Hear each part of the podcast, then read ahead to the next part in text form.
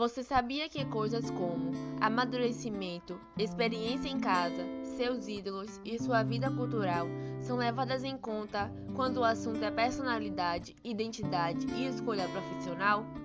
Vamos lá. Mas o que é personalidade e identidade? De forma simples, a personalidade é algo mais coletivo. Outras pessoas podem ter a mesma personalidade que você. Agora, a identidade é algo que te torna único, o que te faz diferente, o que te torna exclusivo. E é aí que entra os aspectos citados anteriormente, o qual iremos falar agora.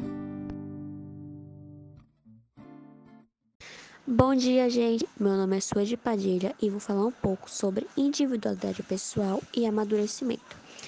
A individualidade pessoal é o conjunto de qualidades que te faz uma pessoa única. Já o amadurecimento vale através de experiências. Por exemplo, só você vai ter aquele aprendizado através de várias experiências que você viveu. Outras pessoas podem até ter tido uma experiência parecida com a sua, mas nunca vai ser igual. Meu nome é Mariane e o meu tema é tipos de personalidades e experiência em casa.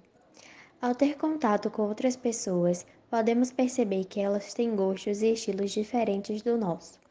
Isso está incluso na sua personalidade, mas também pode existir pessoas que tenham gostos parecidos com o seu. Por isso, a personalidade não te torna exatamente único. As experiências de casa que também temos são responsáveis por nossa personalidade e identidade. As pessoas que convivemos durante a nossa infância são diferentes para cada um. Bom dia, sou Carol e o meu assunto é: os ídolos não são os mesmos e a vida cultural. Por fim, os ídolos e o ciclo cultural em que vivemos vão ser diferentes também, assim como as nossas experiências em casa. Com o passar do tempo, vamos ter experiências novas e coisas novas vão acontecer, seja elas boas ou ruins, e vamos levar como aprendizado e amadurecer com isso.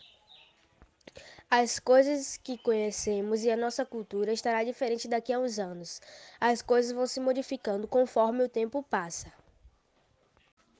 O fato de você saber um pouco mais sobre a sua cultura e a cultura de outros países facilita muito na sua vida profissional, pois se você quer ser um guia turístico ou até mesmo professor de cultura afro, é muito importante que estude e saiba a cultura de outros lugares.